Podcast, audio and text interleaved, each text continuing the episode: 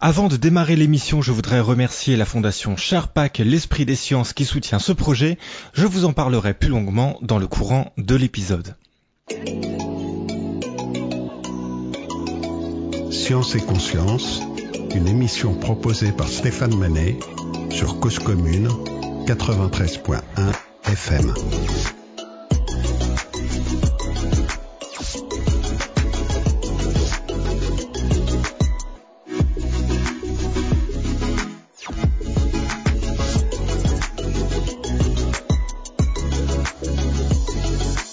Selon le cosmologiste Jean-Philippe Usan, la science n'est pas une forme d'art. Mais les résultats du chercheur ont une puissance poétique. Ils révèlent les fils qui tissent notre réalité et le mystère qu'il y a en son cœur. L'art et la science ont en commun de questionner le monde en rendant visible l'invisible. Fin de citation. Cette puissance poétique nous renvoie aux expériences de pensée d'Albert Einstein et de Galilée notamment, qui renforcent la conviction de Gaston Bachelard que la raison est raison que lorsqu'elle progresse, c'est-à-dire quand elle invente une nouvelle résonance avec le réel, révise ses propres normes, chahute les certitudes. D'un autre côté, la science a également ouvert le champ des possibles à l'art. Pensons aux chefs-d'œuvre de Delacroix au XVe, qui ont existé grâce à la peinture à huile, tout comme la photographie, le cinéma à notre époque contemporaine. Alors, la science se nourrit-elle de l'art et l'art de la science? Comment, pour en savoir plus, nous recevons un chercheur en neurosciences qui est également poète, Marc-William Debono. Marc-William, bonjour. Bonjour. Alors je vais vous présenter plus précisément.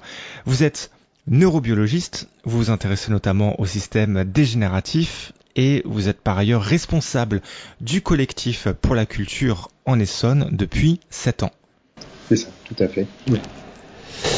Et, euh, et, donc maintenant c'est votre activité. Qu'est-ce qui, qu'est-ce qui vous a amené à, à, à porter la responsabilité euh, euh, du collectif pour la culture en, en, en Essonne à travers le, le, le, le mélange de science euh, et d'art? Qu'est-ce que vous êtes allé rechercher? Écoutez, c'est précisément ce, ce, croisement que je suis allé chercher par un concours de circonstances, mais qui n'était pas fortuit dans, dans, la mesure où, étant en dehors de mon activité de recherche en, en neurosciences, effectivement, j'avais déjà créé une association qui s'appelle toujours Plasticité Sciences Art, qui s'appelait au départ le groupe des plasticiens, qui réunissait donc des chercheurs de différentes disciplines pour réfléchir justement ensemble sur un certain nombre de processus, et euh, notamment le processus de l'évolution, et, euh, et, et, qui avait comme ambition effectivement de mettre au point des protocoles transdisciplinaires expérimentaux, ce qui était assez ambitieux, et donc, mais ça a été possible pendant 4-5 ans, donc avec un certain nombre de moyens. Et euh, parmi donc l'ensemble des disciplines, il n'y avait aucune exclusion, et notamment euh, il y avait euh, des disciplines comme, je sais pas, la physique, la biologie, euh, euh, mais également la médecine expérimentale et également l'art il était à ce moment-là euh, moins présent qu'aujourd'hui, que, mais il était déjà présent. Donc, si vous voulez, j'avais dans, le passé euh, cette, euh, j'ai toujours eu cette, cette, cette, cette, cette idée, en fait, si vous voulez, de ne pas rester prisonnier de ma discipline, mais de m'ouvrir aux autres disciplines. Et donc, euh, il s'est trouvé qu'à un moment donné, effectivement, il y a 5-6 ans, euh, j'ai rencontré donc euh, Alain Douté, le directeur du collectif pour la culture en Essonne, et, donc il y a eu, si vous voulez, une, évidence, étant donné que cette structure associative, qui est un opérateur structurant du département de l'Essonne, est donc située sur le périmètre de Paris-Saclay, et donc et, dans un département qui est qui est lui-même extrêmement ouvert euh, à la fois aux disciplines artistiques, mais qui est surtout le plus scientifique de France, c'est-à-dire avec près de 15% de la recherche nationale, avec euh, le plateau de Paris-Saclay qui, euh, à lui seul, donc est un peu la, la Silicon Valley française, avec euh, non seulement l'université euh, qui Paris-Saclay, mais également de, de, très nombreuses structures. Euh, L'ENS, AgroParisTech, j'en passe, il y en a énormément donc. Et donc euh, l'idée de, création d'un pôle art et sciences est, venue, si vous voulez, un petit peu naturellement, euh, dans la mesure où il y avait euh, véritablement un besoin et Donc les premières années, j'ai évalué avec l'ensemble des acteurs du territoire, qui sont des acteurs à la fois académiques, mais également euh, associatifs ou de, médiation, j'ai essayé de voir et, et on, a constaté ensemble qu'il y avait véritablement un besoin de mutualiser nos actions.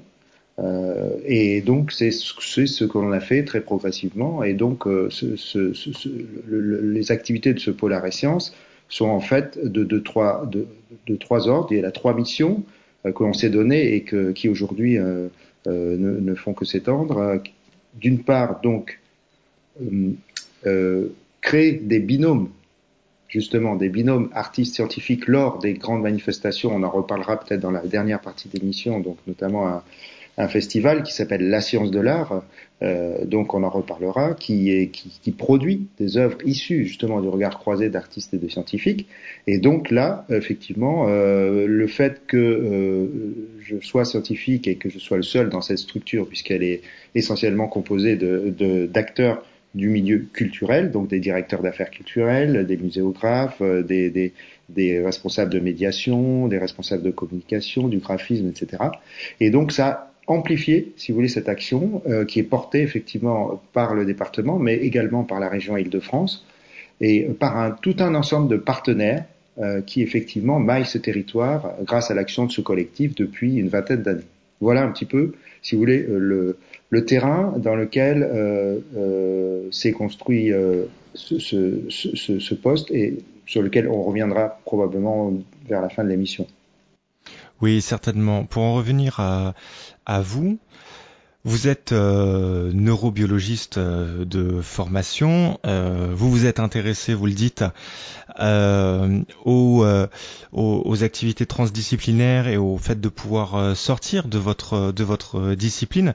Et j'imagine que comme neurobiologiste, il y a un, un caractère syncrétique de, de, votre discipline. Vous pouvez aller rechercher des, des, des connaissances qui appartiennent à, à, à, à d'autres démarches Mais là, il s'agit de disciplines qui sont radicalement différentes, qui sont la science et l'art. Donc on, est sur un, grand écart euh, immense. Hein. C'est Jean-Claude Van Damme entre les, deux camions. Comment vous, êtes allé chercher la connexion entre ces deux disciplines-là? Alors écoutez, je, je, je pense que c'est en fait le fruit d'une évolution euh, naturelle euh, quelque part dans le sens où, où euh, euh enfin personnellement, si vous voulez, si vous si vous si vous, parlez de mon expérience personnelle ou si Tout vous à parlez fait. de, oui oui, ah, d'accord, parce que c'est un peu différent du il y, y, a, un contexte. Si vous voulez, il y a un contexte. Il y a d'une part que j'ai toujours considéré qu'il était absolument nécessaire de décloisonner les disciplines. Donc, euh, dès, enfin, dès, enfin peut-être pas dès le départ de, de, de, mes études, mais dès que j'ai commencé effectivement à exercer en neurosciences à des degrés divers, hein, bien sûr, je me suis intéressé à, à, euh, les sciences fondamentales, c'est-à-dire par exemple à l'étude du développement des, des connexions euh, synaptiques euh, dans le cervelet, par exemple, pendant un certain temps, donc euh, et ensuite sur d'autres modèles de neurodégénération, effectivement, c'est-à-dire bon, ce qu'on connaît bien aujourd'hui par les malheureusement les maladies comme Alzheimer et Parkinson, mais qui a qui ont beaucoup d'autres impacts au niveau du cerveau.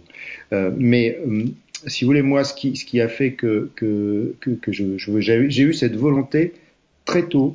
Alors, pourquoi j'ai eu cette volonté? Il y a une raison extrêmement précise. Euh, mhm. la, la, raison précise, c'est d'abord l'observation scientifique, c'est-à-dire le fait d'observer la neuroplasticité du cerveau. Alors, pour ceux qui ne savent pas, c'est pas c'est pas une image, la neuroplasticité.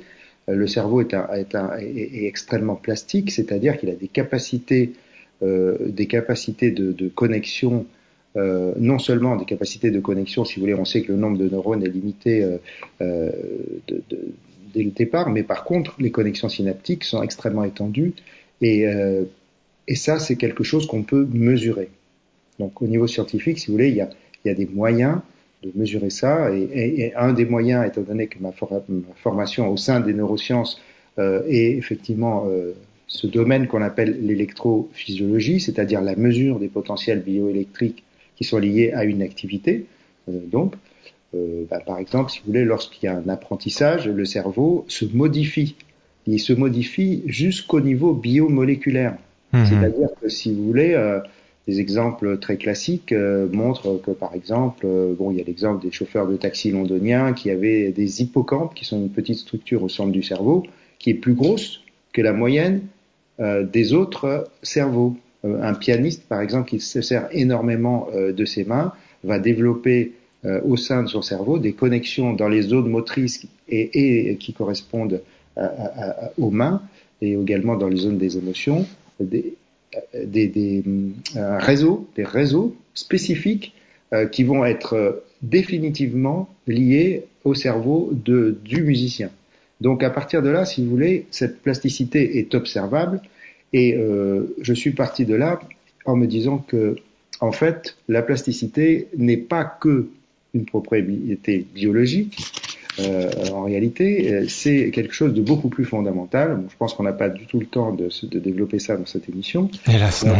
mais, mais en tout cas, euh, pour moi, les plasticiens euh, représentés, c'est pour ça que la, le premier groupe que j'ai créé, effectivement, s'appelait le groupe des plasticiens, mais pas au sens justement plastique, c'est-à-dire au sens de, de l'art de, de, plastique, mais au sens où on est tous, en fait, à la fois capables de prendre une forme et de donner une forme.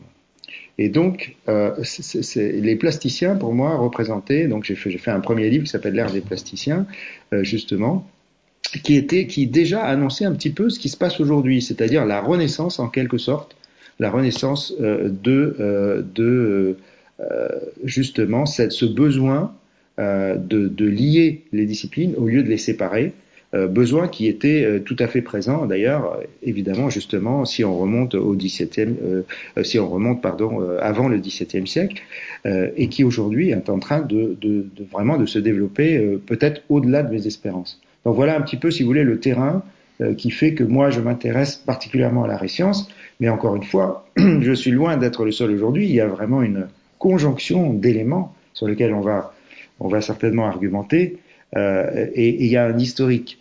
Et donc, euh, si vous voulez, donc voilà, on, est on est dans ce croisement qui, au 21e siècle, de, voilà, euh, et, euh, et, dans ce troisième millénaire, est en pleine expansion. Et ça, c'est véritablement nouveau. Hein. C'est un, c'est vraiment un changement, euh, un changement de, de, paradigme parce que c'était pas encore le cas.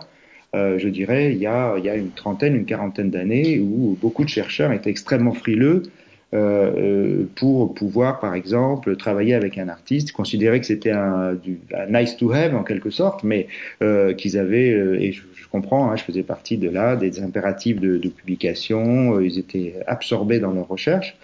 Et, et donc, aujourd'hui, ce qui est très intéressant, c'est que les chercheurs sortent de leur tour d'ivoire et commencent à s'apercevoir que cette, cette, cette, cette articulation est extrêmement porteuse et pour eux, pour eux-mêmes et pour eux, et même pour leur recherche. Et donc c'est là que, euh, si vous voulez, on, on, est, on est, euh, voilà, on, on, est sur un, un, on est sur un tournant. On est à un tournant historique. En fait, qu'on a un tournant véritablement historique. Euh, pour des raisons très diverses qu'on va pouvoir peut-être aborder, euh, qui, qui, sont même des raisons qui dépassent en fait ce, ce, le croisement entre les disciplines.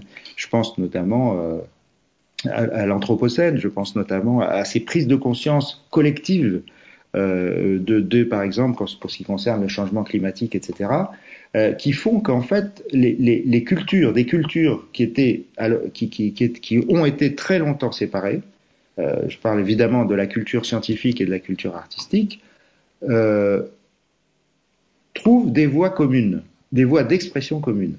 Mmh. Euh, et ça, euh, et ça, c'est quelque chose qui effectivement est assez, assez nouveau, enfin, ou en tout cas euh, nous nous battons, enfin moi je, dis nous parce qu'effectivement euh, c'est cette, activité que j'ai depuis très tôt, donc euh, militante en ce qui concerne euh, la recherche transdisciplinaire. Alors je, je, peux définir ça ou maintenant ou après comme, comme vous souhaitez. Hein. donc en fait la transdisciplinarité c'est justement ce n'est pas de la pluridisciplinarité, ce n'est pas de, de la de l'interdisciplinarité De l'interdisciplinarité, c'est véritablement un, un c'est véritablement un, un, créneau dans lequel on cherche à traverser et aller au-delà des disciplines. Et là, effectivement, je fais partie d'un, depuis depuis euh, de, de longue date donc du centre euh, francophone, disons le plus important, qui s'appelle le Centre international de recherche et d'études transdisciplinaires, le CIRET, en France qui a, développé très tôt, avec un premier congrès mondial au Portugal en 1994 déjà, a développé très tôt en fait une charte de la transdisciplinarité et qui aujourd'hui a, un essor fantastique à la fois dans énormément d'universités et de structures, euh, mais qui effectivement au départ euh, demandait un effort, euh, un effort de compréhension et puis un effort également de dépassement. Donc ça, a longtemps maturé, mais aujourd'hui on est en plein dans, on, on, commence à porter véritablement le fruit de, ce travail de SAP qui a été fait par des chercheurs eux-mêmes de toute discipline, alors c'est-à-dire à la fois sciences dures et sciences humaines, euh, qui étaient persuadés qu'effectivement euh, il fallait pas rester cloisonné. Euh, voilà, donc en quelque sorte, si vous voulez, pour aller très vite, la, pluridisciplinarité, c'est bien entendu, par exemple, la nécessité de travailler avec plusieurs disciplines euh, parce que c'est nécessaire. Euh, je pense, par exemple, je sais pas, au, milieu médical, je pense au milieu scientifique, où évidemment, on a dans au sein même d'une seule discipline, si je ne prends que les neurosciences, vous avez à l'intérieur des neurosciences tout un tas de dérivations. Euh, c'est-à-dire qu'il est évident qu'il euh, y a des gens qui travaillent sur l'histologie, c'est-à-dire sur les tissus nerveux, il y a des gens qui travaillent sur les comportements, comportements animaux, euh, il y a des gens qui travaillent sur les modèles in vitro, c'est-à-dire par exemple des, réseaux cellulaires, ou, et, il y a des gens qui travaillent à des niveaux cliniques, bien entendu, qui, s'intéressent aux symptômes, qui s'intéresse à la clinique humaine, à la clinique animale, et à savoir euh, comment, effectivement, euh, quels sont les impacts en fait de des différents enfin, des différents comportements animaux, humains et, voire végétaux également. Mm-hmm. donc voilà, aujourd'hui la, la, pluridisciplinarité, donc ça concerne effectivement mettre des disciplines en parallèle. L'interdisciplinarité, ça va plus loin. Euh, c'est-à-dire que, par exemple, si vous voulez, euh, si on prend l'imagerie médicale, on est en plein dans l'interdisciplinarité, même une interdisciplinarité qui est même forte. C'est-à-dire que, si vous voulez, par exemple, pour ce qui concerne l'imagerie médicale, il y a des physiciens qui travaillent avec des mathématiciens, qui travaillent avec des médecins, qui travaillent avec des biologistes, parce que la discipline elle-même requiert euh, absolument ces compétences. Et il y en a qui, qui croisent euh, de façon euh, extrêmement importante. Je pense à Daniel Le Bihan, par exemple, qui travaille au CEA de, de, de, de, Paris-Saclay, donc au Neurospin. c'est donc un, un, des plus grands centres de l'imagerie médicale qui actuellement en, en, France, et même beaucoup plus loin, je pense en Europe et à l'international. Euh, à lui, par exemple, euh, euh, c'est un chercheur qui a une double formation, à la fois de physicien et, et, et, de, et de, biologiste et de médecin. Donc là, on est en plein, si vous voulez, au cœur de l'interdisciplinarité, donc qui est extrêmement importante. La transdisciplinarité, donc c'est, si vous voulez, c'est une étape de plus, c'est-à-dire que là, c'est plus une attitude, un comportement, et c'est-à-dire essayer de alors, ça demande d'abord une grande rigueur disciplinaire, c'est-à-dire d'avoir une compétence disciplinaire, mais euh, de la mettre au service d'un, d'un si vous voulez, d'un, d'un regard commun sur, sur un, un, un, regard commun sur un objectif qui permet justement à chacun des, des, des à, chacun des chercheurs d'une discipline donnée de pouvoir aller essayer d'aller au-delà. Alors c'est pas facile, mais euh, encore une fois c'est possible.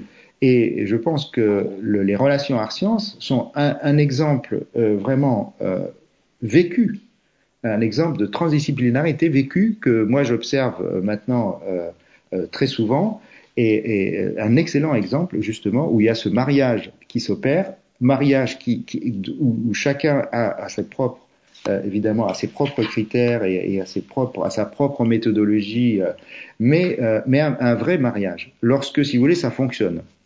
Donc là, on vient un petit peu au cœur peut-être de, des questions euh, de la relation art-science, euh, en fait, où euh, il y a, alors, si vous voulez, il y a, il y a, lorsque ça fonctionne, ça veut dire que, quand je dis que ça fonctionne, c'est-à-dire que lorsqu'on met ensemble un artiste et un scientifique, il faut que l'artiste s'approprie en fait soit la découverte, enfin ou la recherche en cours, et la retranscrit euh, d'une telle manière que le scientifique lui-même euh, puisse la voir un petit peu d'un regard différent. Et lorsque cette magie s'opère, c'est pas seulement euh, l'artiste et le scientifique qui sont bénéficiaires, mais c'est véritablement le, le, les, les, publics. C'est-à-dire que par là, en fait, on est en train euh, de, de, de, de, transcender en quelque sorte euh, une recherche pure de laboratoire et de permettre et de permettre de la donner à voir autrement. Et c'est cet autrement qui a longtemps a mis énormément de temps à maturer parce qu'effectivement, pendant longtemps, ça a été perçu par les scientifiques comme étant euh, euh, bon, oui, euh, d'accord, c'est sympathique d'avoir des artistes, c'est sympathique de, mais en fait, c'est pas sympathique, c'est que ça, leur permet véritablement de, de mettre en avant, d'avoir un regard différent. Et ce regard différent est très bien perçu on le voit très bien, euh, notamment lors, de, des, lors des, biennales qu'on organise, etc. Euh, c'est extrêmement perçu par le public, euh, même s'il n'est pas averti, parce que justement, on voit qu'il y a une symbiose qui s'est opérée et que par là, des, faits scientifiques qui sont par eux-mêmes peut-être rébarbatifs, peuvent apparaître comme étant véritablement mm-hmm. montrer le, fond d'une recherche complexe et possible si on passe par un biais euh, qui n'est pas un biais euh, euh, purement scientifique. Et je pense que par exemple, les mathématiciens sont des joueurs très souvent. donc, parmi les différents binômes qu'on a, on a par exemple un mathématicien qui, qui, qui lui se, adore effectivement interagir avec un, avec un jongleur, par exemple, qui, qui, qui fait de la jonglerie musicale euh, et, et, et, donc, euh, on a des équations extrêmement complexes euh, dans leurs relations avec des frontières de plus en plus floues. C'est-à-dire que le scientifique est de plus en plus impliqué dans l'activité artistique et inversement, mm-hmm. le, le, scientifique et inversement, l'artiste vraiment prend en compte les données mathématiques qui sont liées, par exemple, à la structure musicale qui va être la structure musicale finale qui va être produite.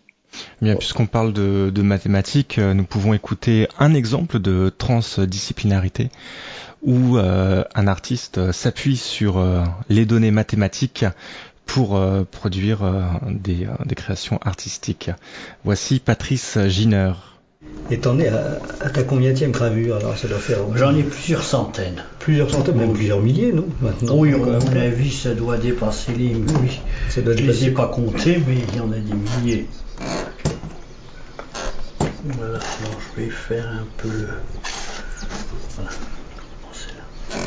Tu sais que c'est très émouvant pour moi de te, de te voir graver parce que ah ça fait. Oh, oui, 20 ans. Hein. Oui, c'est ça. Bah, 20 ans. Eh oui. C'est tous les souvenirs qui reviennent. Oui, oui.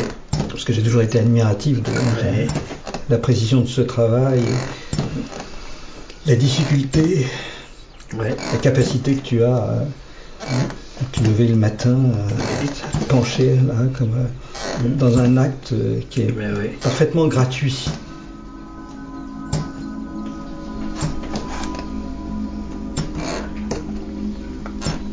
J'ai commencé l'école de Mozart en 63 et, c'est en 1965 où j'ai réalisé ma première gravure mathématique qui s'appelait Corolle, si tu te souviens. Ah oui, je m'en souviens. Corolle. Et à l'école des beaux-arts, ça m'avait beaucoup surpris quand j'ai montré cette gravure et que j'ai dit que cette gravure représentait l'équation z égale cosinus x divisé par cosinus y. C'est ça qui était amusant. Et pourquoi cette passion pour les mathématiques et la, gravure ah ben, Cette passion, elle vient d'une première visite que j'avais faite au Palais de la Découverte, où j'ai vu des modèles en plâtre et en bois qui représentaient les modèles mathématiques, donc des équations. Et après, après avoir obtenu des renseignements auprès du Palais de la Découverte, je me suis rendu à l'Institut Henri Poincaré, ah. où il y avait des modèles qui étaient placés dans des armoires vitrées. Et pour moi, c'était un monde tout à fait étrange. Mais ça ne répond pas euh, à la question. Oui. La question, c'est pourquoi cette passion? Pourquoi rentrer dans ce monde-là? Qu'est-ce qui Oh ben, c'est un monde. c'est un peu étrange, c'est un monde euh, qu'on ne voit pas directement. Ce sont des objets qui restent abstraits hein, pour la plupart des gens. Oui, d'accord, mais justement, et pas pour toi. Toi, tu ah non, non, moi je les visualise, oui, oui, non, moi je les visualise. Donc en fait, c'est comme si tu rentrais dans un autre monde. Voilà, exactement. Là, c'est tout à fait juste. Dans lequel tu te promènes Exactement, dans lequel je me promène. Cause commune La voix des communs. Patrice euh, Giner, le graveur de mathématiques, c'est un documentaire qui est euh, très facilement accessible. Est disponible gratuitement à la bibliothèque de l'Institut Poincaré, là où je suis allé le chercher. Néanmoins, on peut euh, également le trouver facilement sur les plateformes bien connues de streaming. Oui, j'ai peut-être un autre exemple en, physique aussi, si, dans, dans, ce domaine, par exemple le physicien euh, Jean-Marc Chauvin, qui, qui, est extrêmement connu et très impliqué en arts et sciences depuis des années, euh, et, et euh, parle de parler effectivement il y, a, il y, a, quelques années de, justement de sculpter les fluides. C'est-à-dire, en fait, il, a fait un, il y a un article d'un journaliste qui, qui, qui, expliquait que son idée, c'était en fait d'être à la frontière justement entre la mécanique des fluides et les méthodes à la fois à la fois analytique assez lourde qu'on trouve en France par rapport, effectivement, il parlait là des, liens entre, entre les, études anglo-saxonnes et, les études françaises, et, donc euh, qui, qui, qui, a, qui a fait tout un parcours euh, à la fois de, de, donc il est directeur de recherche à Polytechnique, mais, mais surtout euh, il a essayé dès le départ, euh, par exemple, de recréer un nuage en laboratoire, vous voyez, et c'est très compliqué en fait. Hein. Donc il dit qu'un nuage dans une pièce c'est de la brume et, il a eu euh, euh, euh, cette, forte intuition, effectivement, de, prendre des artistes en résidence dans les laboratoires. Et, là, je pense que ça, c'est un pas crucial, en fait, parce que son activité de chercheur est, en fait n'est pas séparée de son activité artistique. Et, ce qui est rare, euh, en, tout cas en France, dans les pays anglo-saxons c'est beaucoup plus fréquent, mais en tout cas euh, là, la frontière, si vous voulez, euh, entre la, recherche, euh, la recherche en physique pure et euh, justement l'apport qui aboutit à des, créations, à des installations, évidemment, qui sont, qui sont produites un peu partout dans le monde, montre qu'on peut très bien mener une recherche de pointe euh, tout en euh, faisant voir autrement euh, et, et, de façon attractive, parce qu'effectivement, ça intéresse énormément, par exemple, les publics. On prend le domaine de la physique, mais je prendrai après d'autres domaines, hein, notamment en biologie. Mais dans le domaine de la physique, par exemple, la formation des nuages, la formation de, tous les éléments de type, je sais pas, pluie, tornade, etc., euh, passionne les publics. Euh, on a vu encore très récemment des installations euh, qui, parlent par exemple des, différents états euh, du temps, euh, de la synchronicité, etc. Et donc, encore une fois, chaque fois que on approche un domaine scientifique pointu et qu'on permet de le voir différemment, on fait un pas considérable à la fois pour à la fois pour l'enseignement, à la fois pour la culture générale, à la fois pour euh, euh, justement les, des publics qui ne sont pas des publics captifs, c'est-à-dire des publics qui ont un intérêt euh, de par leur formation euh, pour aller euh, voir euh, des, spectacles à sciences, mais de façon beaucoup plus globale et aussi et aussi de façon très importante sur le plan pédagogique, puisque en fait ça les jeunes, euh, il y a beaucoup de classes qui, qui, qui viennent en, en, général voir, voir ces installations, euh, sont extrêmement curieux et euh, extrêmement intéressés et donc posent les bonnes questions très souvent. Et très souvent, nous faisons venir des artistes et des scientifiques pour leur répondre. Mmh. donc, et ça, c'est quelque chose qui est, qui est, qui est, qui est vraiment marquant et qui, et qui marque un peu un retour justement, comme je disais, bon, euh, euh, si, on prend l'historique global, effectivement au XVIIe, il y a eu vraiment l'apparition des académies, euh, donc euh, et, et, euh, bon avec euh, Galilée, Descartes, etc., qui, qui, ont, qui ont commencé à scinder les disciplines. bon, et ensuite on connaît la suite. Hein, donc au XIXe siècle, bien sûr, il y a eu la, la, science est devenue a fait partie en fait de, de, de, la révolution industrielle et donc au niveau politique, les sciences dures sont devenues au XXe siècle vraiment un, un, point incontournable. C'est encore le cas aujourd'hui, dans la mesure où effectivement la technologie a pris le pas sur euh, sur les autres sciences qui sont dites, euh, qui sont dites, euh, qui sont dites molles, hein, par, par, je pense que c'est un très mauvais terme. Les, les, sciences humaines peuvent être tout aussi percutantes et précises. Et, mais il y a toujours eu quelques îlots. Il y a eu quelques îlots, notamment, notamment si on pense au mouvement Dada ou surréaliste, où justement là il y avait des artistes qui se sont emparés euh, je veux dire, on, va pas toujours citer les mêmes exemples avec De Vinci, etc. Bien sûr, qui sont des exemples extrêmement marquants, parce que la Renaissance a été un moment euh, très très fort euh, où en fait c'est ça la grosse différence. Et mon espoir, c'est qu'on est en train d'y revenir. Si vous voulez, j'ai écrit un article qui s'appelle La Renaissance de l'ère de l'ère des plasticiens, parce qu'effectivement, je pense qu'au XVIIe, il y avait une seule culture humaniste, avec donc où on enseignait aux scientifiques les autres disciplines. On enseignait l'art, on enseignait la philosophie, etc. Et, aujourd'hui, euh, on est dans l'hyperspécialisation depuis euh, depuis un siècle ou deux, et, euh, sauf quelques îlots qui sont des îlots euh, un peu épistémologiques et, artistiques, etc. Et, donc euh, peu à peu, la culture scientifique s'était séparée totalement de la culture artistique. Et aujourd'hui, on, on voit un mouvement inverse et peut-être parce qu'il y a une prise de conscience. C'est-à-dire qu'il y a un vrai besoin de pas de côté, si j'entends dans ce que vous dites, que euh, on a une conception euh, des sciences euh, qui est euh, très figée et qui est très silotée et qui n'a pas de sens avant le XVIIe siècle. Par exemple, quand on présente Aristote comme un philosophe, on le présente comme un philosophe avec notre regard anthropomorphé, ce qui est pas évidemment complètement absurde, mais on pourrait le voir euh, d'un certain point de vue comme un biologiste euh, également. Et évidemment, on est à une époque et jusqu'au XVIIe siècle où euh, le, ce, qui, ce qui prime, c'est la recherche de connaissances.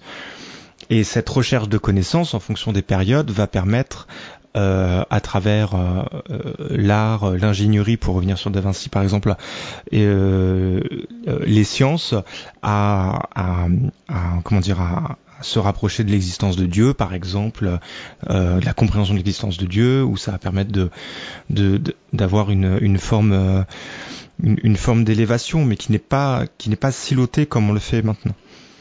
Alors de quoi est l'expression de ce retour justement à une, forme de transdisciplinarité? Est-ce que c'est une manière de se démarquer du public hors périche Est-ce que c'est une, peut-être une, une volonté d'aller euh, plus loin dans une compréhension générale de des, euh, des conceptions scientifiques Est-ce que c'est même avec euh, le développement, ça fait beaucoup de questions d'un coup, pardon, des, euh, le développement de, de, comment, de la physique quantique, un besoin de, de, de compréhension qui va plus loin qu'une forme de, de, de, positivisme où on se dit bon bah voilà ça c'est une équation et cette équation fonctionne et peu importe ce qu'elle exprime dans ce que l'on comprend de l'espace, du temps, etc., etc. Est-ce qu'il y a, il y a, voilà, de quoi, est l'expression de ce, besoin de revenir dans une transdisciplinarité? Oui, alors oui, effectivement, c'est très très vaste, euh, mais euh, effectivement, oui, vous, avez, tout à fait raison euh, de citer la révolution quantique parce que ça, a été un, un raz de marée, un raz de marée, c'est-à-dire que et encore aujourd'hui, c'était un raz de marée puisque lorsque, si vous voulez, qu'il y, il y, a des découvertes scientifiques qui remettent en question les acquis, ce qui, est, ce qui est le propre de la science, hein, ce qui est tout à fait normal. Euh, mais euh, des révolutions de, de cet ordre-là, de, de, cet ordre-là, ont eu des impacts. alors sur le plan philosophique, sur le plan sociétal, sur le plan, sur le plan même humain, extrêmement importants et elles n'ont pas fini d'avoir ces impacts puisque donc on peut pas rentrer hein, on peut pas rentrer dans, dans ce débat c'est extrêmement trop long mais effectivement lorsqu'il y a des révolutions de cet ordre-là ça remet en question des dogmes. Et euh, donc euh, le positivisme, effectivement, faisait un petit peu l'inverse, c'est-à-dire, euh, ou alors la, pensée binaire. je veux la, transdisciplinarité, par exemple, c'est l'opposé exact de la pensée binaire, hein, puisqu'effectivement, elle, admet qu'il y ait un, tiers inclus. je ne vais pas entrer dans, ce, débat parce que c'est trop long, mais en tout cas, il faut sortir effectivement de, ces ornières. Et je pense que les grandes questions actuelles, encore une fois, liées notamment à, bon, on peut dire l'effondrement entre guillemets lié à, à, à la la question de, la, de, la, crise climatique, la, la, la conscience aiguë qu'ont notamment les jeunes générations par rapport à la sauvegarde de la planète, font que, euh, euh, en fait, font que il y a aujourd'hui donc une, une, une conjonction d'éléments qui poussent euh, effectivement euh, les, les, les, publics en général euh, et la population, les populations, mais c'est de, de, tous les pays en fait, à, à, à, à, essayer de se décloisonner. Et je pense que euh, c'est pas arrivé par hasard. Euh, c'est pas arrivé par hasard. Je veux dire, la, la, la, la science il euh, y, a, y, a, plusieurs exemples. Si on prend le déterminisme newtonien, par exemple, mm -hmm. euh, il a été complètement contesté par Max Planck lui-même mm -hmm. et, et, par Einstein. Donc, à travers justement la théorie quantique que vous citez, la relativité. Oui. Et donc, euh, d'un autre côté, il y a, y a des, des, des, des, psychanalystes comme Freud qui, eux aussi, à travers l'étude de la conscience, etc., ont, ont quelque part été en contradiction avec ce déterminisme. On peut prendre euh, les systèmes formels aussi, par exemple, pour revenir en mathématiques. Ils ont été contestés par, euh, par, euh, par, par Gödel avec sa, sa, fameuse démonstration mathématique, donc de, le théorème d'incomplétude. Ouais. Voilà, qui montre que le vrai et le faux ne peuvent pas, ne peuvent, ne peuvent être prouvés arithmétiquement, en fait. Donc, euh, en fait, on, on est sur, il y a un terrain qui, euh, si vous voulez, on, on a, il y a un terrain qui a été préparé.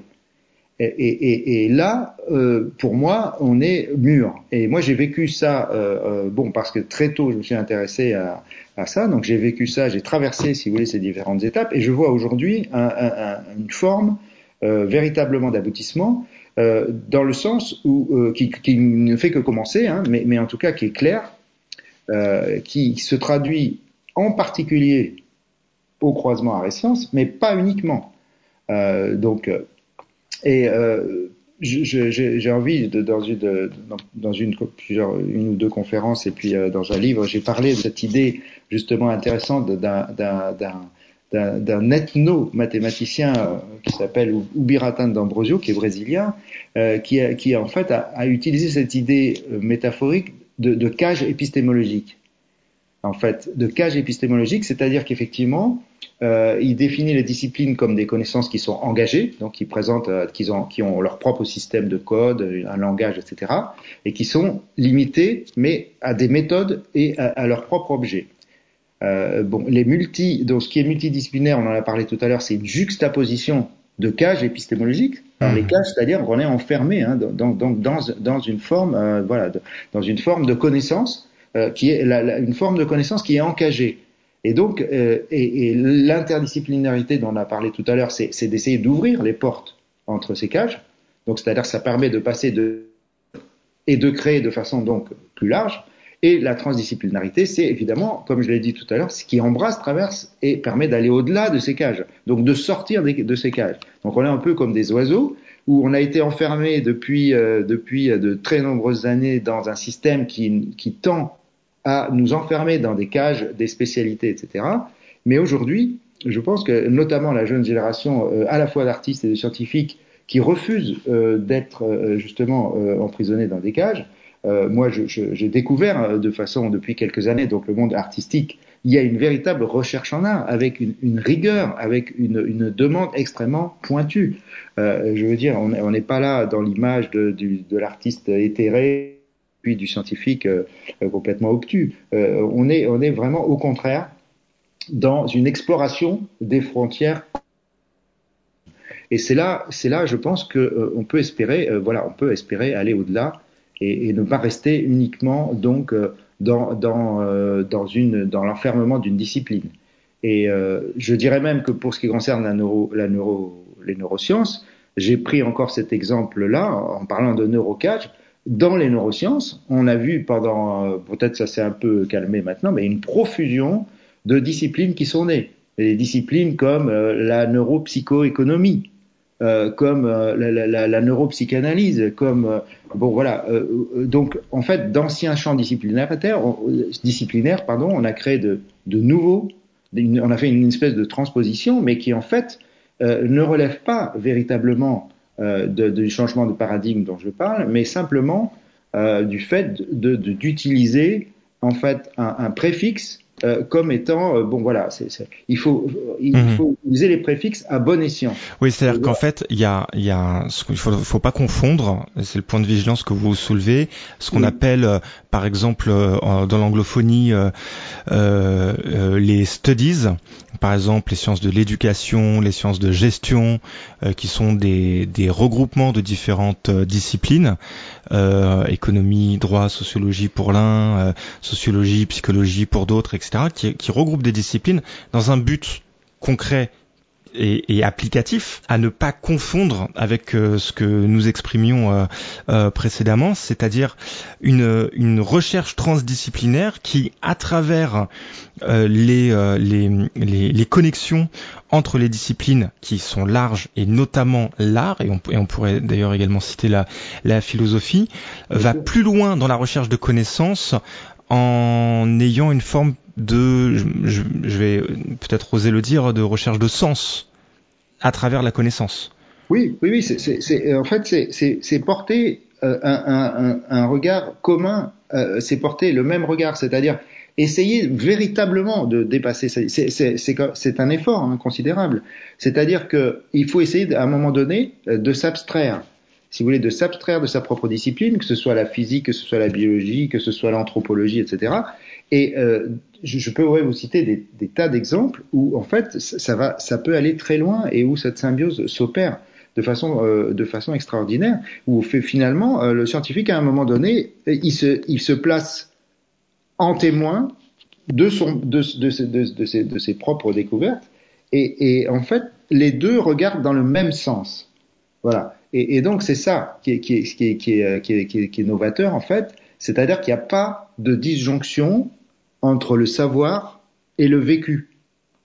Et ça, c'est extrêmement important. Euh, c'est extrêmement important parce que dans l'exemple que je, dans le contre-exemple que je citais tout à l'heure, et vous avez tout à fait raison de, de, de, de le mettre en rapport avec euh, avec euh, avec euh, cet exemple, c'est c'est voilà, c'est dire oui, on peut faire de la neuropsychoéconomie, c'est-à-dire qu'effectivement, très bien appliquer euh, voilà, on peut très bien impliquer un, corpus de connaissances à une autre discipline de façon à faire. Alors ça peut avoir des actions concrètes qui sont positives, je ne dis pas le contraire, hein, bien entendu. Euh, le fait d'avoir une ouverture par rapport à une autre discipline permet toujours euh, effectivement d'avoir des résultats qui peuvent être intéressants. Mais c'est pas du tout l'objet, c'est-à-dire qu'en réalité, il n'y a pas véritablement il n'y a, pas, si vous voulez, il y a encore une disjonction, c'est-à-dire on est encore dans c'est comme euh, euh, voilà le, préfixe trans également est, sur, surexploité. donc il faut faire attention effectivement à ne pas confondre le véritable travail transdisciplinaire donc qui s'exprime en particulier dans la science mais pas, pas que comme vous le disiez et, et des disciplines qui essayent effectivement de juxtaposer des savoirs de façon à faire avancer les choses. Euh, donc euh, ce n'est pas la même, on n'est pas, euh, on n'est pas dans, dans, dans, le même rapport. Et surtout on n'a pas, voilà. Alors évidemment, il y a eu, on est dans un siècle de mutation radicale des cultures. Et là, je parlerai peut-être de transculture en ce qui concerne l'art et science, c'est-à-dire qu'on on est peut-être justement, on a passé tous ces caps, donc il faut revoir cette historique, c'est très important. Et la grosse différence entre l'artiste et le scientifique, c'est que le scientifique, en dehors des épistémologues ou des philosophes des sciences ne s'intéressent pas euh, ne s'intéressent pas forcément à tout l'historique de qui a conduit à, à, à l'étude, par exemple, du, à l'étude du cerveau, etc. Donc c'est pas du tout dans, dans, nos études. Je veux dire, on fait des études de biologie, on regarde comment ça fonctionne, etc. Donc quelques personnes vont s'intéresser effectivement à l'historique. Euh, bon, pour le cerveau, évidemment, tout le monde connaît des noms, on va rechercher euh, Broca, etc. Mais euh, en biologie, Darwin, par exemple, euh, euh qui est énormément cité sur le plan euh, des processus évolutifs, a fait énormément d'autres choses. Était, un, était euh, un tous les tous, les scientifiques de, de cette époque-là étaient des artistes dans, dans, le sens où ils étaient obligés déjà de retranscrire par le dessin l'observation, leurs observations. Donc, euh, je veux dire, il y a les grands anatomistes euh, comme euh, comme Vézal, comme De Vinci, comme d'autres, etc. Il y a tout, il y a Haeckel, etc. Tous ceux qui ont observé la nature. On a encore ces dessins absolument fantastiques et qui qui, qui frôlent l'art dans certaines, dans, qui, qui, qui, sont vraiment très proches de l'art. où il n'y avait pas d'interrogation. Il n'y avait pas d'interrogation en disant tiens, je suis un artiste en dessinant et puis je suis un scientifique euh, quand j'essaye de comprendre pourquoi, euh, euh, voilà, pourquoi telle ou telle structure est en rapport avec telle ou telle fonction. Donc je pense que là, on a, changé. voilà, on, essaye de revenir maintenant à quelque chose qui est plus, plus naturel, c'est-à-dire de donner une capacité de mobiliser des pratiques au service d'une d'une grande idée scientifique. Et ça, je pense que les artistes sont les plus à même de faire ça. C'est-à-dire qu'ils sont capables de vraiment. Euh, alors une pratique, ça peut être, par exemple, je, pense à la, chorégraphie, par exemple. La chorégraphie, euh, la, la, représentation de certaines découvertes scientifiques par, des, danseurs peut aller extrêmement loin dans la portée euh, d'une idée scientifique. Euh, ça peut être euh, de, même le fait d'utiliser des idées fortes, par exemple dans, la, construction d'une fiction. Euh, qui, la fiction est très utilisée euh, par, beaucoup d'artistes, euh, permet effectivement de, faire passer des idées euh, qui, qui, ne passeraient pas autrement. évidemment, ce sont des fictions, mais je pense par exemple à un artiste que j'ai récemment vu qui s'appelle Guillaume Mika, qui, nous a présenté un, laboratoire fictionnel qui mêle génétique, tardigrade sur des, petites structures et puis justement euh, contorsionnisme. Donc en fait, son idée c'était de construire une fiction euh, sur un plateau où en fait euh, euh une femme qui, qui, perd les os donne naissance non pas à un bébé mais à, un animal invertébré qui s'appelle un tardigrade qui est, microscopique. Et puis en fait, ça récapitule la, théorie embryonnaire de, de Haeckel. Et en fait, c'est un gros chamboulement qui se passe scientifique sans précédent, avec de grosses perspectives.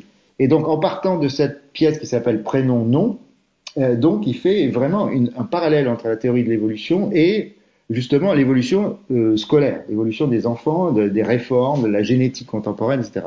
Vous voyez par exemple ce type de, de, de, voilà de, création, de, de production qui sont tout à fait récentes, auxquelles j'ai assisté, euh, euh, montre que l'imaginaire est très porteur. Et les scientifiques euh, décrivent tous à un moment donné euh, effectivement cette, cette part d'imaginaire. Et elle n'est pas antinomique de la part euh, qui est la part qui, qui est qui est la, partie euh, véritablement méthodologique fonctionnelle euh, qui, qui, qui, qui, régit effectivement l'activité du scientifique. On, on est tous euh, voilà on, a tous une méthode on a des travaux on a on se réfère à, à, à des évidemment à à des scientifiques euh, précédents, etc., toutes les découvertes précédentes, cette méthodologie n'est jamais remise en cause. En revanche, il y a un stade où effectivement il est nécessaire. Bon, on a des exemples célèbres, hein, bien sûr, avec Newton, etc. Mais on reprend toujours les mêmes. Mais il y, en a, y en a des tas d'autres. Je pense que le dernier prix Nobel de, de mathématiques, euh, là, un, jeune très, très récemment, malheureusement, je ne retrouve pas son nom, euh, a, a, effectivement euh, décrit très très bien euh, décrit très très bien effectivement euh, euh, ce, moment qui, permet effectivement de, croiser ensemble et, de, dépasser en fait de, dépasser sa propre discipline pour pouvoir l'ouvrir aux autres et donc faire voir la science autrement. Là, il s'agissait encore des mathématiques, mais on peut prendre bien sûr des exemples en biologie. Et là, les artistes et le, le, le binôme art-science, si vous voulez, est véritablement catalyseur. En fait, c'est une véritable catalyse qui s'opère. Et euh, étant donné que on peut produire euh, ce type d'activités qui, encore une fois, peuvent avoir euh, différentes formes. Et il est évident qu'aujourd'hui, par exemple, l'art numérique est, assez prépondérant. Donc, il y a beaucoup d'installations qui utilisent l'art numérique, mais, il y a beaucoup d'autres formes. Hein, encore une fois, la forme chorégraphique la forme théâtrale, la forme de, même hein, j'ai vu des, artistes qui dessinaient en live effectivement euh, des, des, actions qui se passaient euh, euh pendant, pendant, par exemple, pendant une, un congrès, et avec à chaque fois une innovation, à chaque fois en, en, ressortant des, points clés et de façon artistique qui faisait prendre conscience online aux participants du congrès, là je pense qu'il s'agissait de, de, mon ami Yann Thomas, en l'occurrence, qui est professeur à la Sorbonne et artiste, et qui, qui, qui pratique ce genre de, de, voilà, très très souvent, donc il va effectivement dans des colloques, etc. Il prend les idées clés, il les relie ensemble en même temps que se déroule l'événement, ce qui Mhm. permet une prise de conscience euh, à, à double, euh, avec double entrée en, en quelque sorte. Et, euh, et, et à la fin, donc, il y a voilà, il y a des, des jeunes qui viennent qui viennent interroger euh, euh, la- la- la- cette production unique en fait qui se passe pendant. euh, voilà, c'est du online et ça permet alors tout ce type de de- d'activité permet effectivement véritablement de, de changer les cultures. C'est-à-dire qu'on on est passé, voilà, on est maintenant on est dans de l'information en temps réel, on est euh, dans les nanotechnologies, on est dans une société de consommation, euh, euh, mais en même temps, euh, et la réalité vir- virtuelle bien entendu, mais en même temps il y a un besoin de se raccrocher à des acquis et surtout de se rapprocher à, des faits. C'est-à-dire que, lorsqu'un un, un fait scientifique gagne à être connu, gagne à être enseigné, et, et surtout, on pense à, à effectivement, aujourd'hui, il y a un peu un déficit en sciences, c'est-à-dire qu'il y a beaucoup de, il n'y a, pas suffisamment de jeunes qui, viennent euh, effectivement euh, euh, sur ces métiers-là parce que c'est difficile. Les, débouchés ne sont pas très nombreux. Donc, il faut essayer de les motiver. Et je pense que ça fait aussi partie des, objectifs, c'est-à-dire essayer de, montrer que ça peut être, qu'il peut y avoir une part ludique, qu'il peut y avoir des résonances véritablement importantes entre les arts hybrides par exemple, les arts numériques et puis euh, et puis des disciplines qui elles sont euh, extrêmement ardues euh, sur le plan euh, euh, voilà sur le plan euh, de la réflexion.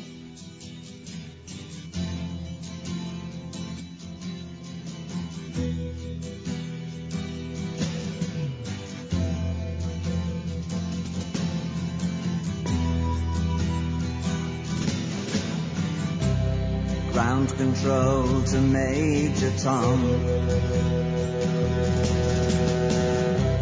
Ground control to Major Tom.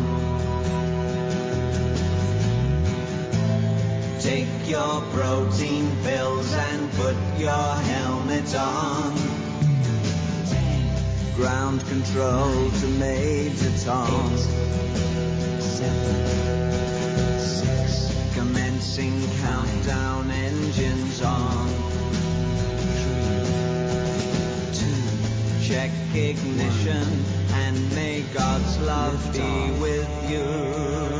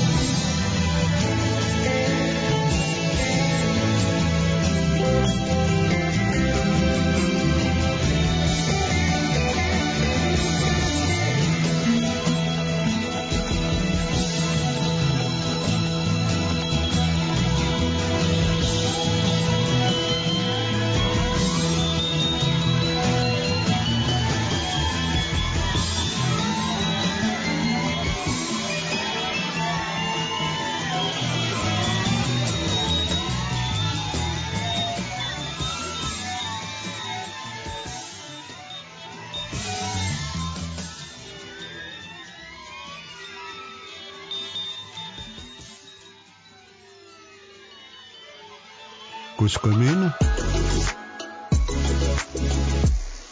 la voix des communs. Alors évidemment, les, les exemples sont euh, légion. Euh, il faut que l'on puisse se réserver du temps pour parler du, du, du collectif Oui, euh, dont vous avez la, la responsabilité. Alors l'émission euh, euh, Science et, et Conscience est disponible sur toutes les plateformes de podcast. Elle est également diffusée sur 93.fm en Ile-de-France. Qu'est-ce que nous pouvons dire à, nos auditeurs euh, euh, d'Île-de-France ou tous ceux d'ailleurs euh, qui qui seraient de passage à, Paris, qui voudraient pouvoir vous rencontrer, faire des choses avec vous, venir en Essonne, voir comment ça se passe Qu'est-ce qu'on peut leur dire?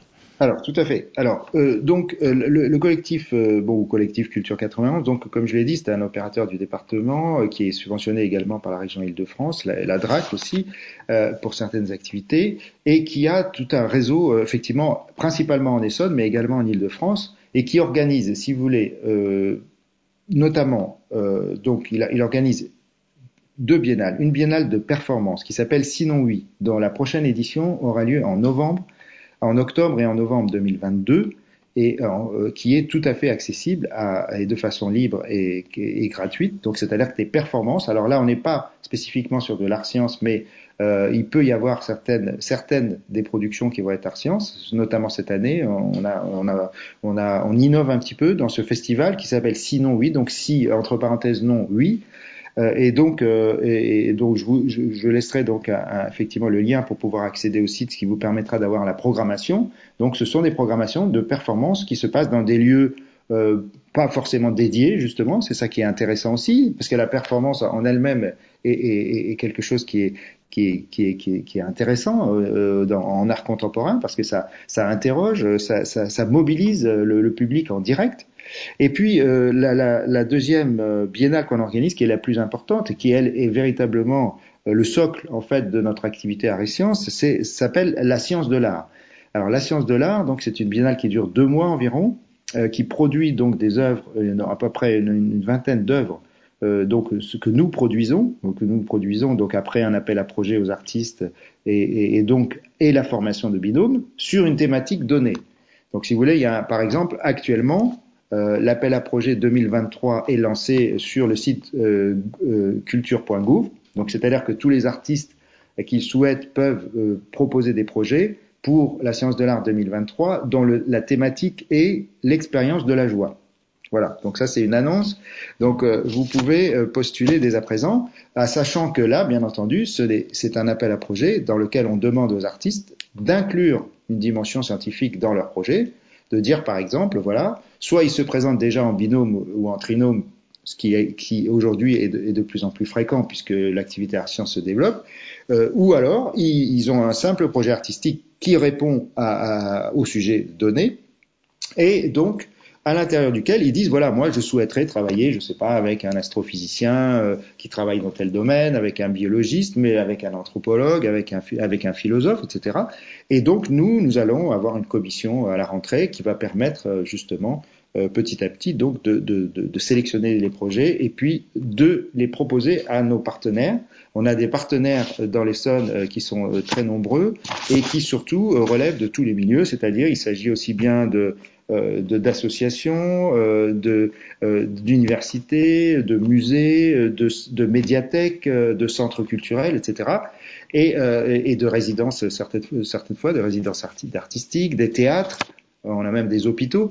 Donc en fait, toutes ces structures, on a le domaine départemental de Chamarande notamment euh, en Essonne, qui est, euh, qui est extrêmement important euh, de, en, en, termes à la fois artistiques et en termes de, de développement des activités. Et donc euh, la science de l'art, donc c'est à la fois une vingtaine de productions artistiques qui sont vraiment issues de ce travail, et j'insiste sur le fait que nous mettons en relation les artistes et les scientifiques une fois que le binôme est formé et un partenaire, et qu'on les laisse travailler pendant 6 à 8 mois jusqu'à la production. Ce qui indique bien qu'on n'est pas dans un process où l'artiste euh, est considéré comme illustrateur du travail d'un scientifique et le scientifique euh, considéré comme un, euh, uniquement un distributeur de savoir. On est au contraire, on est dans une intrication, euh, dans une intrication euh, justement absolument nécessaire qui permet de vraiment de croiser les regards et évidemment selon les binômes, euh, c'est cette, euh, cette, ce, ce, croisement, cette pollinisation en fait croisée, euh, donne des résultats très différents et, euh, et, quelquefois vraiment étonnants. Alors je peux vous citer, euh, pour aller vite, quel, quelques-uns des, des, des précédents des quelques-unes des précédentes thématiques. Donc en 2000, la, première science de l'art, en fait, ça s'appelait l'art contemporain au risque du clonage, et c'est passé euh, donc en Essonne avec un grand colloque à, à la Sorbonne. Euh, en 2006, euh, c'était le bug qui était qui était la thématique. 2009, de l'art évolution où c'était le 150e anniversaire de Darwin. Euh, en 2011, la lumière, euh, dont l'année internationale a eu lieu en 2015. Le mouvement en 2013, la mémoire en 2015. Je suis arrivé à ce niveau-là et donc évidemment beaucoup de travail, euh, à la fois sur la formation des binômes, mais j'interviens bien sûr dans également au niveau de, de, de, du temps fort euh, de, la biennale. C'est-à-dire que la biennale, c'est pas seulement des productions avec des vernissages, mais c'est aussi beaucoup d'actions culturelles, c'est-à-dire autour des œuvres. Euh, on fait évidemment de la médiation. Euh, chaque partenaire a lui-même un réseau dans lequel il va mettre en valeur ce travail. Le scientifique et l'artiste se, se, produisent à, un certain moment pour pouvoir faire à, la fois retranscrire le, parcours, leur parcours, et puis également euh, permettre d'échanger avec euh, les publics jeunes et les autres. Et euh, voilà, euh, donc et, et ça c'est un moment important et beaucoup d'actions culturelles. En 2017, on a traité de la culture du risque. En 2019, l'intelligence des plantes en question. Et là, il y aurait beaucoup de choses à dire, euh, mais on peut pas. Euh, je, je, je, me permets juste de faire référence à, à un ouvrage que j'ai sorti chez Herman qui, qui porte le même nom, l'intelligence des plantes en question, qui justement euh, est complètement transdisciplinaire puisque euh, il fait intervenir à la fois des artistes, des scientifiques et euh, des philosophes sur cette question brûlante euh, qu'on n'a pas le temps d'aborder ici. Donc, euh, c'est sorti chez Herman en, en, en 2020 euh, ou 2021, je ne sais plus. en 2021, donc, on a traité des déséquilibres avec un temps fort à la Sorbonne qui était extraordinaire, où on a pu à la fois faire un, un, un, un, petit colloque et puis on a fait une performance parce que pendant les temps forts, bien sûr, on mêle euh, à la fois vraiment le, la science, c'est-à-dire que là, je vais chercher des spécialistes des domaines concernés de façon à avoir approfondir le sujet. C'est le moment fort. Donc en général, ça dure une journée et puis pendant laquelle il y a à la fois donc des, des, des, des à la fois des échanges au niveau des, des, des différentes scientifiques et euh, pendant le colloque. Ensuite, une performance artistique et ensuite, ça peut être par exemple des workshops, ça peut être euh, d'autres types d'échanges. Donc euh, en 2019, on a fait ça à l'école du Breuil, par exemple à Paris. Euh, donc 2021 à la Sorbonne, 2017 c'était à, euh, à l'Institut des, des, langues orientales à, Paris, avec la, la présence d'Orlan notamment, euh, une artiste bien connue en, en bioart. Et voilà. Donc ça, si vous voulez, euh, c'est les grandes activités du collectif Culture 91, mais ce ne sont pas les seuls. Il, il produit également euh, des plateaux, c'est-à-dire il permet à, l'ensemble du, réseau professionnel de, la profession euh, de euh, se réunir quatre fois par an et de, faire passer différentes compagnies qui ont des, projets en construction. Il a aussi il porte une compagnie chorégraphique pendant à l'année avec le soutien de la DRAC. Et puis donc il a évidemment l'activité dont je vous parlais ou dont je m'occupe, c'est le Polar Science qui lui et je pense qu'on va, on va finir un petit peu là-dessus, euh, lui euh, a trois objectifs, trois missions, si vous voulez. La première mission, c'est, comme je viens de le dire, c'est de supporter euh, toutes ces actions, notamment sur le plan scientifique, c'est-à-dire euh, voilà les échanges avec les partenaires. Il est évident qu'on a de, des échanges très fréquents avec euh, l'université Paris-Saclay, avec le musée français de la photographie, par exemple, qui se trouve sur le département à Bièvre, avec le domaine départemental de Chamarande, avec beaucoup de structures. On a des structures comme Siana qui sont euh, qui, une biennale d'art numérique qui est sur le département euh, à Évry. On a a des réseaux, on a des réseaux de médiation comme S-Cube, comme euh, Science Essonne. Euh, on a également euh, bien entendu, par exemple, au niveau du plateau de Saclay, la, la, diagonale Paris-Saclay qui, qui, a un festival qui s'appelle Curiositas et notamment la scène de recherche de l'ENS, de l'École normale supérieure Paris-Saclay, qui a été qui est assez unique puisque en fait Enzo Piano a créé effectivement au sein même de l'école normale supérieure un, un, une scène de recherche-création qui est en fait un petit théâtre euh, qui lui a une programmation à l'année et avec lequel effectivement on peut euh, interagir. Alors, en dehors de ces actions qui sont sur le territoire estonien, et là, cette notion de territoire est extrêmement importante, on n'a pas le temps du tout de l'aborder. Je voulais citer, pour terminer, juste deux autres actions euh, du pôle qui sont euh, d'une part une action au niveau de, l'île de France, parce qu'on on, on a, en, échangeant avec les différents partenaires, on a à un moment donné euh, créé un réseau, créé un réseau qui s'appelle Exoplanète Terre, qui porte bien son nom, c'est-à-dire justement l'idée de d'explorer d'abord notre propre planète avant peut-être d'aller sur la Lune et, et, et, de la découvrir. Et à partir de là, c'est au niveau francilien, si vous voulez, en Ile-de-France, on, on, on, on, a mutualisé encore une fois des structures arrêt sciences euh, à l'initiative de, donc de, de, plusieurs structures où il y avait donc comme je l'ai dit par exemple euh, la, la, chaire Arrêt-Sciences notamment euh, la chaire Arrêt-Sciences qui a été créée euh, avec l'école polytechnique, l'ENSAD et la fondation Carasso, le, le, le, CAC de Bretigny puisque ça s'est fait en 2019, la Biennale Nemo, Siana, donc différentes structures si vous voulez qui, qui ont permis de créer des événements en tout cas un calendrier avec de proposer effectivement des rencontres croisées, des ateliers pédagogiques, des conférences, des posters, euh, et euh, tout ça autour de cette idée de envisager la Terre comme une planète à découvrir. Donc euh, un, un, premier événement qui a eu lieu en 2019-2020 et ensuite un événement plus récent en 2021 où effectivement qui s'appelait Explorer l'invisible où là c'est pareil, on a établi toute une programmation euh, avec euh, un colloque au Centre Pompidou et une soirée au Musée des Arts et Métiers organisée euh, en, notamment par la chaire et Sciences, avec des, parcours, un parcours essonien entre effectivement Paris, euh, Saclay et, euh, et, Évry, et tout un tas d'événements qui sont que vous pouvez retrouver. C'était du 9 au 28 novembre 2021 pour ce réseau. Et enfin, je terminerai puisqu'il me reste quelques minutes, je crois. Oui, euh, oui, tout euh, juste, oui. Tout juste, hein, euh, par euh, la, la, le dernier point qui est la structure nationale, une structure nationale qui existe maintenant euh, depuis 2015-2016, qui s'appelle la transversale des réseaux sciences et la trace donc dont je fais partie euh, est effectivement la, la, première structure qui est, qui est, qui est sur l'ensemble du territoire donc c'est-à-dire qui regroupe une vingtaine de structures, euh, dont euh, voilà donc des structures historiques comme l'atelier Art Sciences par exemple de, de Grenoble, mais beaucoup d'autres. Hein, il faut, faut, vraiment aller sur le site de la Trace. Je, je vous laisserai les, les, coordonnées. Donc la Trace qui a plusieurs missions, des missions autour de de, de, de la création de la production, autour de l'éducation artistique scientifique et terrestre, autour de l'international et des relations européennes, et également autour de, des ressources et des territoires. Et là, euh, il y a eu une enquête euh, justement régionale des acteurs et des actions Sciences qui a été menée euh, en Occitanie. Une enquête qui est, qui est publique, hein, que vous pouvez retrouver euh, sur les sites, euh, sur le site donc de, de, du gouvernement en fait. Hein.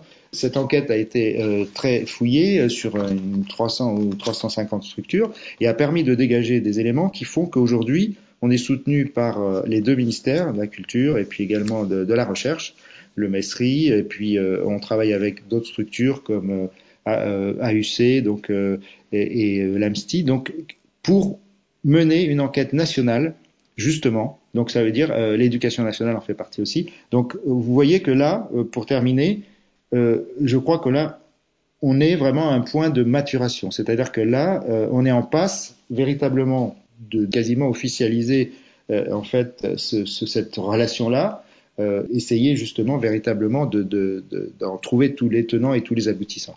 Voilà, donc je pense, excusez-moi, j'ai, été obligé d'aller un peu vite euh, pour, parce qu'il y a beaucoup, il y a beaucoup d'éléments qu'on, qu'on, qu'on ne peut pas aborder, mais en tout cas, ça permet peut-être à l'auditeur de voir que c'est un, un mouvement euh, qui n'est pas éphémère, euh, que c'est véritablement un tournant euh, et que euh, voilà, on est un petit peu euh, bon, euh, sans, sans, être euh, voilà, sans être idéaliste, on est un petit peu dans un tournant un petit peu comme qui renoue un petit peu avec la Renaissance, sauf que évidemment, on est avec un contexte totalement différent et une prise de conscience massive de la population que en fait, il y a, ça devient nécessaire, qu'on on a besoin de ressentir les choses, on a besoin d'avoir des éclairages sur des points scientifiques extrêmement pointus qui soient donnés au plus grand nombre.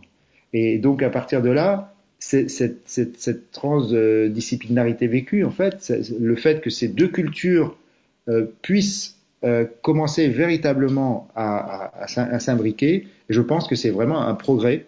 Voilà, et je, je souhaite à, à, vos auditeurs de, de, pouvoir découvrir, en tout cas, euh, la science de l'art est, est, est, est, quelque chose qui est ouvert, donc qui aura lieu donc la science de l'art en 2023 aura lieu donc euh, entre octobre et décembre 2023 euh, en Essonne, mais également en Ile-de-France, sur Paris. Il y a des événements un petit peu partout. Et euh, c'est entièrement gratuit, c'est ouvert à tout le monde, et vous allez découvrir des, des choses fantastiques avec des, des, binômes qui ont à chaque fois des idées, euh, voilà, qui, qui développent leur imaginaire et qui par là peuvent développer le vôtre. Les présentations euh, sont faites et euh, les invitations sont euh, lancées. Merci beaucoup Marc-William Desbonneaux. Je vous en prie. Je rappelle votre dernier ouvrage, L'intelligence des plantes en question, dont nous avons fait référence pendant l'émission. Et évidemment, j'invite tous les auditeurs à, consulter la page de l'émission sur cause-commune.fm pour avoir toutes les références euh, dont nous avons, euh, dont nous avons euh, parlé pendant, pendant l'émission. La meilleure façon de nous soutenir, c'est de partager cet épisode sur les réseaux sociaux.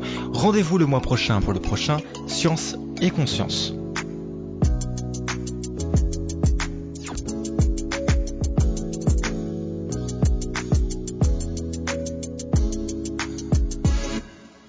Cause commune